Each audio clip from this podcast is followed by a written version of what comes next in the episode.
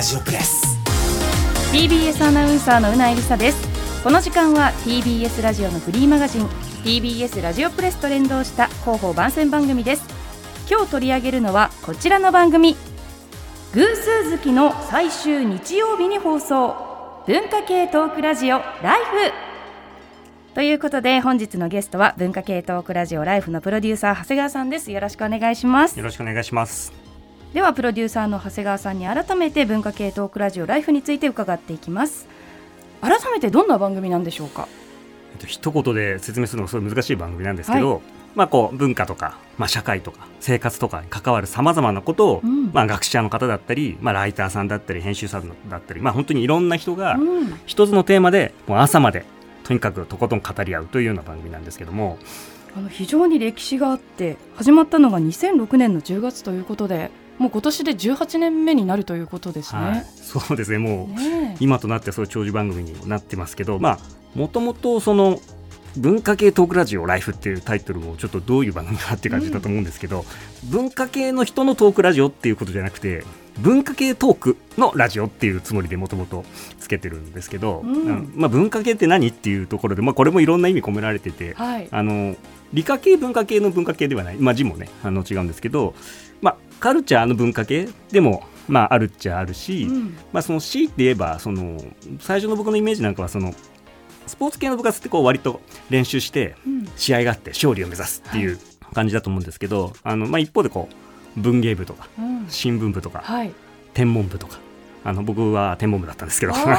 そういう部活とかってこう勝ち負けとかね、うんうんそういうのとはまあ別になんかこうそれ自体をこう楽しむというか、うんまあまあそういうような活動ってあるじゃないですか。はい。ねまあ、そういう部活って大体あの僕もそうだったんですけど本が好きで、はい。まあ、映画も好きで漫画も好きで、まあ、音楽とかも好きでとか、まあ、そういう人たちが結構集まってて、まあ、そういう話をこうずっとしあの、うん。してたりするっていうのがあの僕のこう人生の中でもそういう時間っていうのがすごくこう一番楽しい時間の一つだったなっていうような感じがあってそれをこうそういうこと自体を番組にしたいなと思って物質感をまあそうですね。物質でこういろんなことをあの好きなものあんまりそうそうですね。が同じものを好きな人たちが集まってこう物質で喋っているような。そうですね。だからなんかあんまりこうけ結論があるわけでもなかったりもするし、なんだろう敵味方に分かれるわけでもないけど、うん。ライフの場合はもうちょっとこう必ずしも専門ではないようなことも含めて、うん。それぞれいろんな角度を持った人たちが一つのテーマで、まあ、とにかく話すっていう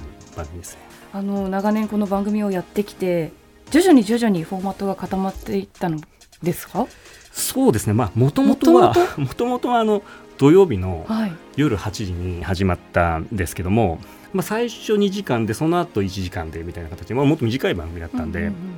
その最初の半年の時もあの時点で、まあ、あまりにもこうちょっと聴取率が低くてですね、うんあのいわゆる聴取率調査みたいな、はい。とあの当時はその時期にもうちょっとその週はもう別の特番に差し替えると 厳しい。そう先生の判断があって、はい。もうその時間を通じ取れないからお前の番組はもうその日はやらないっていうふうになって、うん。えー、あーと思ったんですけどでもその代わりじゃあまあいわゆる放送休止枠っていうのが日曜日の深夜1時から電波を止めて、うんまあ、機材のメンテナンスしたりするようはない時間があるんですけど、まあ、毎週そこのメンテナンスするわけじゃないので、うんうんその放送休止枠で何もやらない日にじゃあ代わりにはい。やっていいよとその枠を使ってと。あのつ休止になった分その枠を使って、そしたらあのメールとかもすごいたくさん来て。この時間にこういうことを求めてる人がいるんだっていうのが、うんうん。まあ、分かってでそこからちょっとなんていうのかな。あの本当に多くの人に聞かれるように、うんえーなって、まあ、あのギャラクシー賞いただいたりとか、うんまあ、そういうようなところがあの発展していったって、まあ、今に至ってるっていう形なので。じゃあその思わぬ時間移動が功を奏したわけですね。だから最初そのいわゆる普通の番組としては、うんまあ、ダメだったしくじった番組なんですけど、まあ、そのことによってちょっとこの特殊な時間でうん。やってみたことによってあのそのコンパクトに喋ってこの1時間に収めるみたいなことじゃなくても、どこ行くか分かんないけど、うん。とにかくメール読みながらも思いついたことをどんどん話していこうよっていうような形にしたことで、はい。まああの今年で18年目を迎えるような番組になんとかなってい長寿ってるような、番組にはい。なりましたよね。はい。では、えーそんなライフなんですけれども次回3月3日の放送はどんな内容になるでしょうか？今回はですね、えー、めんどくさいにも程があるジムから社会を考えるっというあのタイトルで、はい、あのやるんですけど、聞き覚えのある タイトル、まあね。えー、ちょっと頭の方はね、えー、そうですね、はい、まあそんなこともあの、はい、インスパイアされつつなんですけど、うん、事務あの事務仕事とか事務作業とかの事務なんですけど、はい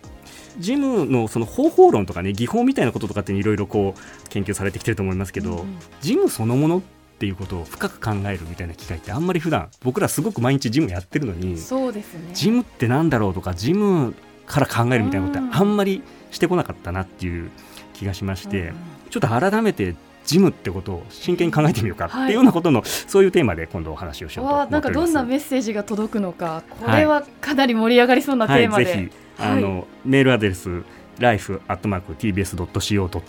に立てて今募集していますのでぜひあのジムに関すること何でも結構ですのでメールぜひお寄せください。はい次回の放送は、えー、3月3日の日曜日深夜1時から生放送となっています。では最後に長谷川さんメッセージをお願いしますはい。あのまあ、深夜のねなかなか聞きづらい時間かもしれませんけども、うん、まあ、その時間みんなで一緒に聞くっていう楽しさもありますしそれからあのポッドキャストとか YouTube とかそういったところでもあのアーカイブも全部過去の放送も含めて今出しておりますのでこちらでもぜひお楽しみいただければと思います。はい、えー、プロデューサーの長谷川さんでした。ありがとうございました。ありがとうございました。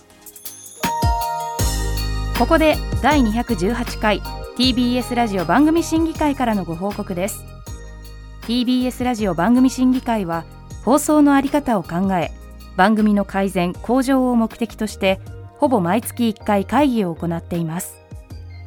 今回は2023年12月30日午後6時から10時まで放送された日本レコード大賞について審議されました。